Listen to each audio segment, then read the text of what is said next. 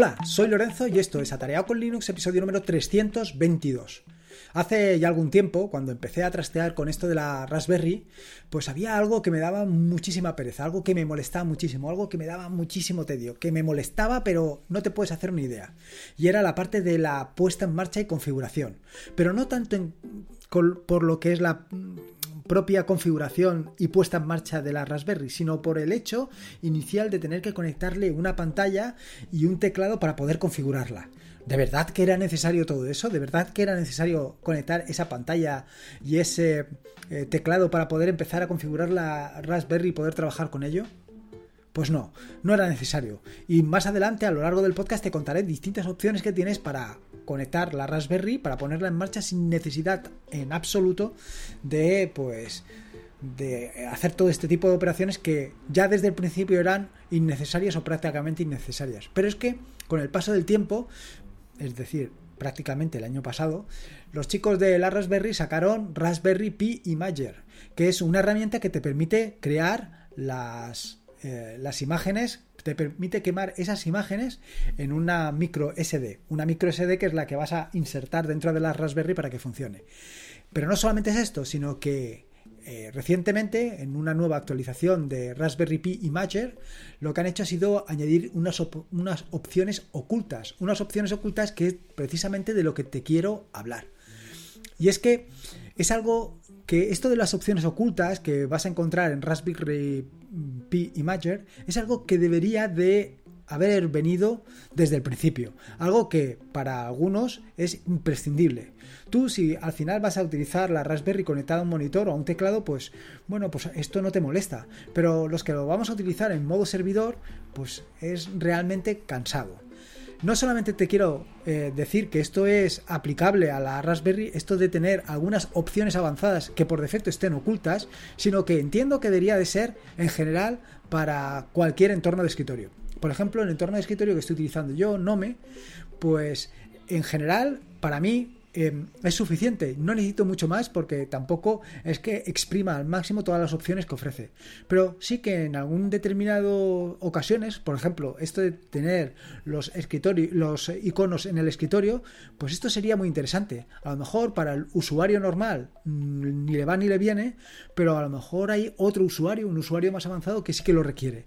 Esas eh, configuraciones ocultas estaría muy bien. Serían muy interesantes. Sería algo que, vaya, a mí me gustaría mucho, muchísimo. Y bueno, pues desde aquí con mi pequeña voz, a ver si alguien lo escucha y se anima a esto de las configuraciones ocultas y que no sea siempre necesario extender el escritorio de Nome, adaptarlo a exactamente nuestras necesidades a base de extensiones, una y otra extensión. Porque al final, cada una de estas extensiones, no olvidemos que pues, van sobrecargando el escritorio. En fin, que tampoco me, te quería decir más allá de esto, simplemente te quería comentar o quería hacer un paralelismo entre Raspberry Pi Imager con eh, Nome. Pero ¿por qué me parecen tan interesantes estas opciones ocultas? Bueno, pues como te digo, para la mayoría de nosotros, eh, para aquellos que realmente lo que buscamos es cacharrear y no tener un nuevo ordenador, sino que lo que queremos es un servidor donde instalarle Docker, donde instalar distintas herramientas, donde instalar distintos servicios, como puede ser Camboard o como puede ser Nextcloud o como puede ser cualquier otro servicio que te pueda hacer una idea, pues realmente no necesitas ninguna interfaz gráfica, no necesitas nada, simplemente necesitas utilizarlo en modo servidor, necesitas simplemente conectarte vía SSH. Pero para conectarte vía SSH, inicialmente en las primeras versiones que salieron de la Raspberry, no tenías más remedio que eh, conectarle un monitor y conectarle un teclado, de manera que cuando arrancaba la Raspberry empezabas con la configuración. Poco a poco y con el paso del tiempo, pues los propios desarrolladores de, Raspberry se dieron cuenta de que, bueno, que no era necesario todo esto, que hay gente que no lo iba a utilizar de esta manera, que le iban a dar otro uso. A los que nos gusta cacharrear, a los que nos gusta exprimirla al máximo, pues ese paso primero tampoco era necesario. Siempre, siempre, siempre he utilizado la Raspberry sin monitor. A excepción, a excepción, eso sí, de las eh, tiempo que estuve utilizando la Raspberry Pi 400, que por evidentes motivos, pues la utilicé con dos monitores para exprimirla absolutamente al máximo. Pero el resto siempre la he utilizado vía SSH. Y para utilizar la SSH, pues inicialmente, como te digo, la conectaba eh, vía monitor y vía teclado y luego poco a poco fui aprendiendo a hacerlo de otras maneras. Y es precisamente la primera de ellas la que te quiero hablar, que es la de configurar sin, sin pantalla. Cuando se habilitó o cuando yo descubrí este modo, prácticamente me quedé ojiplático. Podía configurar varias Raspberries sin tener que recurrir a conectar una detrás de otra a la pantalla. Y aquello, bueno, aquello fue una emoción. Y además es relativamente sencillo. Relativamente sencillo porque simplemente se trata de escribir o de crear un archivo eh, llamado SSH en el directorio boot y otro y modificar un archivo eh, vpa en otro directorio. Todo esto lo dejo en las notas del podcast para que lo puedas ver cómo se hace. Además, te hago referencia tanto al tutorial sobre eh, un sobre los primeros pasos con la Raspberry y en particular al capítulo de ese tutorial en el que hablo sobre la elección del sistema eh, Raspbian o Raspberry OS como se llama ahora y la configuración de la Raspberry Pi. Además, eh, te hago referencia también a un episodio del podcast titulado Un servidor por 4 euros, en el que vuelvo a incidir sobre todo esto de configurar la Raspberry sin necesidad de recurrir a la pantalla. Claro, es que esto de mm, poder hacerlo sin necesidad de conectar nada más da pie a que una vez que lo tengas puesto, ya incluso, fíjate lo que te digo, utilizando Ansible, puedes eh, personalizarla, configurarla y adaptarla exactamente a las necesidades sin tener que conectarte en absolutamente para nada. Simplemente es crear tu pequeña receta con todo aquello que quieras instalar, pues por decirte algunas cosas, que si quieres instalar P-Hole, si quieres instalar WireGuard o OpenVPN, si quieres instalarte Nextcloud, lo puedes meter todo en esa receta y lanzarlo y ponerlo en marcha. A pesar de ello, a pesar de que tenías ya la posibilidad de configurar tu Raspberry sin necesidad de la pantalla, a pesar de esto me parecía pues que aquí faltaba algo.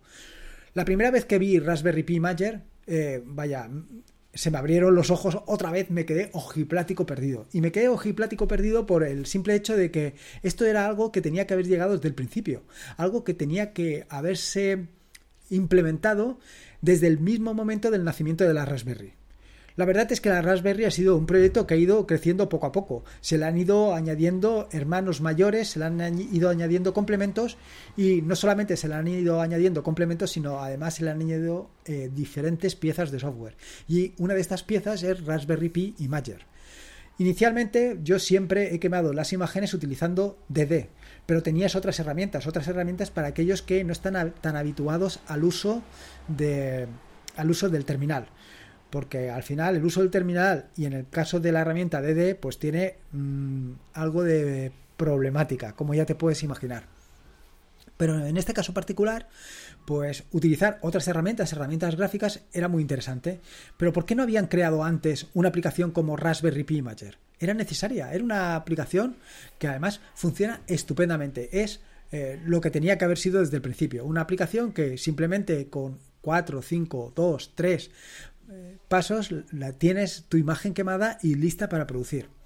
Me parece, sinceramente, me parece espectacular, me parece una solución buenísima. Una solución buenísima que, bueno, pues que ha venido a resolver un problema y que es algo que después de leer los distintos artículos en los que me he basado para este episodio del podcast, pues me he dado cuenta que ya estaba desde el principio en el foco de los desarrolladores. Los desarrolladores tenían claro que uno de los problemas con los que se enfrentaban al, implementar o al crear la Raspberry era pues llegar a aquellas personas que bueno pues que no tienen eh, tantas habilidades o algunas habilidades con distintas eh, soluciones. Que esto de quemar una imagen es algo que suena muy friki. Es algo pues, que conocemos aquellos que eh, nos hemos relacionado desde hace tiempo con la Raspberry. Pero hay gente que en su vida ni ha visto, ni siquiera sabe lo que es Linux y por supuesto que esto de la Raspberry pues a lo mejor en un momento determinado lo han escuchado en algún sitio, pero lo han escuchado como escuchan cualquier otra cosa, que ni les llama.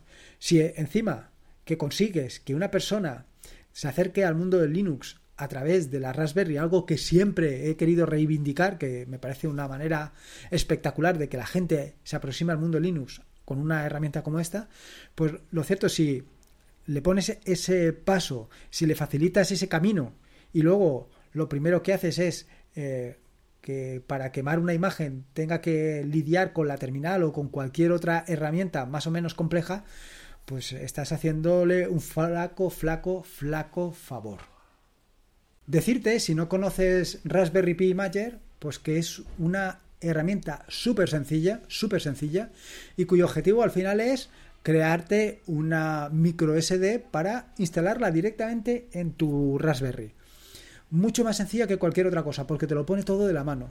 Simplemente te tienes que elegir el sistema operativo, elegir la micro SD donde quieres grabar y grabar. Ya está, así es sencillo. Incluso en el caso de que elijas el sistema operativo, esta aplicación se va a encargar de descargarla. Con lo cual, la experiencia de la Raspberry, el paso inicial, esa curva de aprendizaje necesaria para introducirte al mundo de la Raspberry, se suaviza. Se suaviza, de vaya, se suaviza hasta límites insospechados.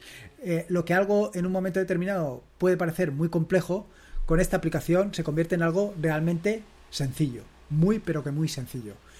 Yo te recomendaría, sinceramente, que le echaras un vistazo. Si no has instalado o no has probado Raspberry Pi Imager, te recomendaría, sinceramente, que le dieras una oportunidad. Le dieras una oportunidad para que veas lo fácil, lo cómodo, lo práctico que es. Pero no solamente es esto, esto estaba muy bien, estaba muy bien como un paso inicial, pero al final, si no conocías esos pequeños trucos que te he comentado anteriormente para conectarte a la Raspberry sin necesidad de la pantalla y el teclado, pues tenías que pasar por ello.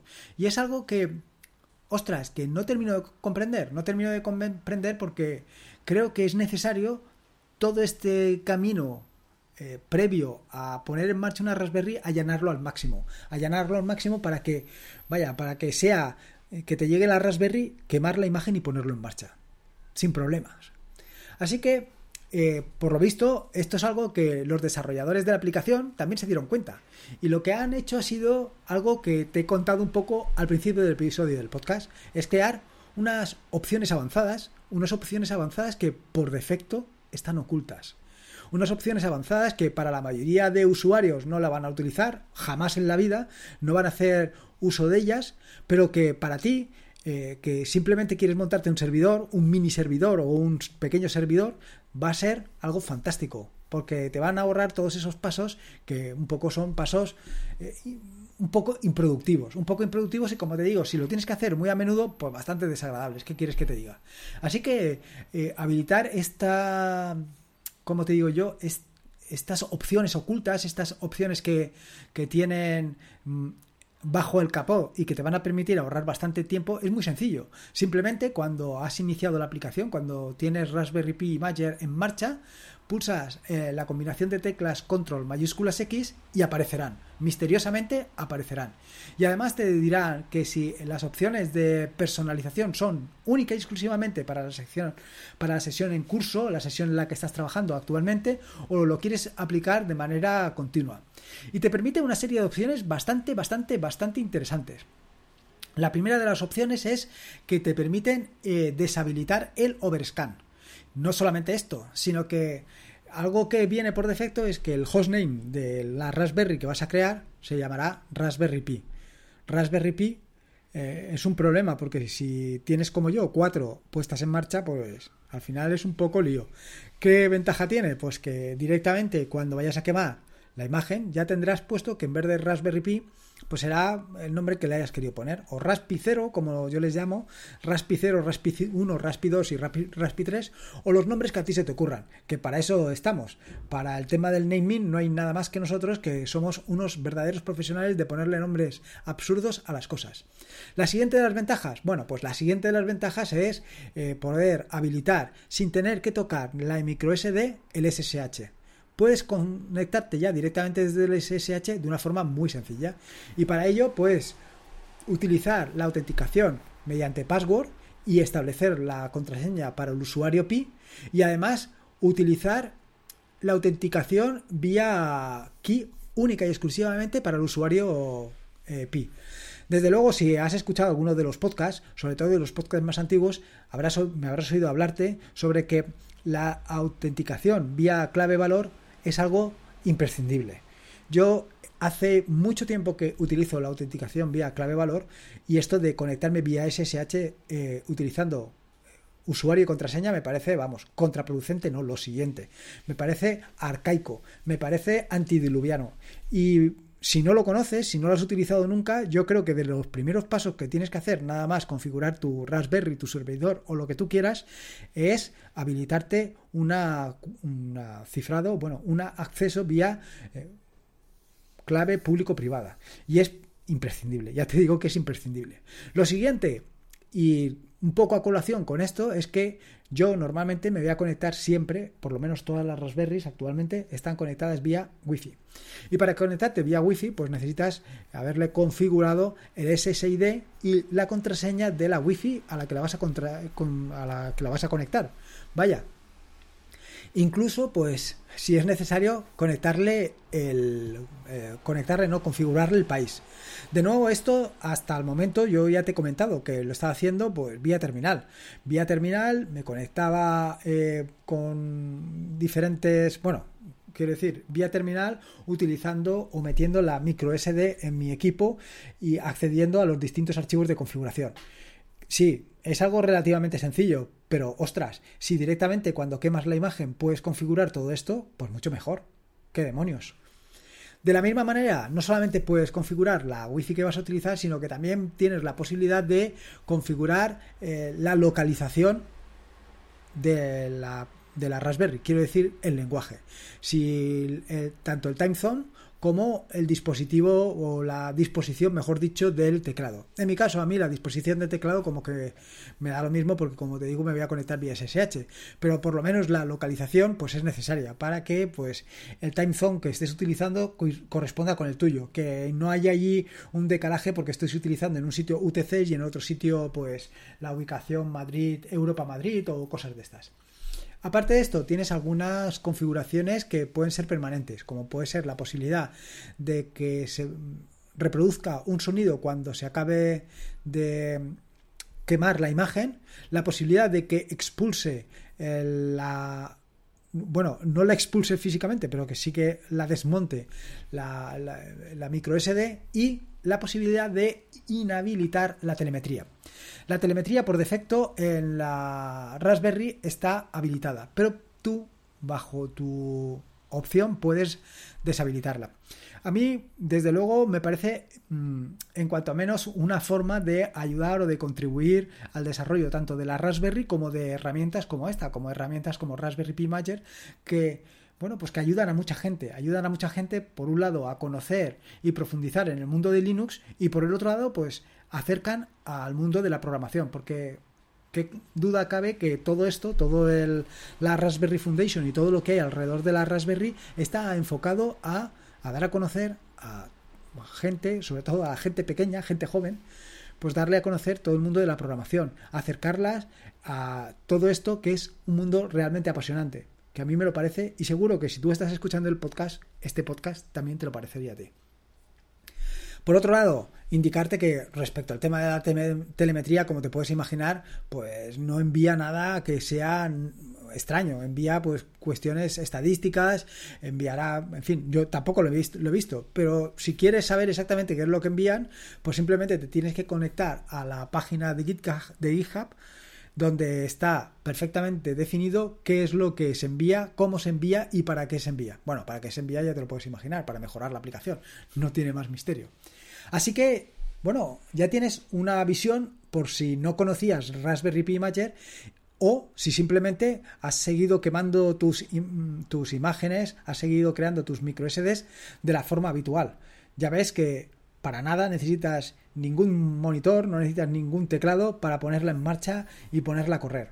Y no solamente esto, sino que ahora con Raspberry Pi Imager lo tienes mucho, mucho, mucho más sencillo. Lo tienes, vamos, que yo me pondría a quemar imágenes ahora mismo de Raspberry y a ponerlas en marcha como si no hubiera mañana. Así te lo digo, como lo estás oyendo. En fin, espero que te haya gustado este nuevo episodio del podcast y sobre todo espero que pruebes eh, Raspberry Pi Imager y me cuentes tu experiencia, tus sensaciones, si realmente te ha resultado tan sencillo y cómodo como me resulta a mí. Y si no, pues ya estamos tardando en abrir una issue en los repositorios de GitHub para ayudarles a los desarrolladores a mejorar la aplicación, porque al final ahí está un poco también nuestro trabajo, empujar un poco a los desarrolladores a adaptar, mejorar y hacer cualquier cosa que sea interesante para todos con el fin de que sea más cómodo, práctico y fácil esto de acercarse al mundo de Linux. Espero que te haya gustado este nuevo episodio del podcast y si puedes, pues te agradecería una valoración ya sea en iBox o en Apple Podcast para dar a conocer este proyecto y que llegue a mucha, mucha más gente. Te he dejado un enlace en las notas del podcast para ayudarme con esto de las valoraciones. En las notas del podcast te he dejado enlaces tanto repositorio de GitHub como a la aplicación a Raspberry Pi Imager y esas notas del podcast las puedes encontrar en atareado.es barra podcast barra 322. Recordarte que este es un podcast de la red de podcast de sospechosos habituales, donde puedes encontrar fantásticos y maravillosos podcasts. Puedes suscribirte a la red de podcast de sospechosos habituales en fitpress.me barra sospechosos habituales. Y por último, y como te digo siempre, recordarte que la vida son dos días y uno ya ha pasado. Así que disfruta como si no hubiera mañana y si puede ser con Linux, y en este caso con Raspberry Pi Imager, mejor que mejor. Un saludo y nos escuchamos el próximo lunes.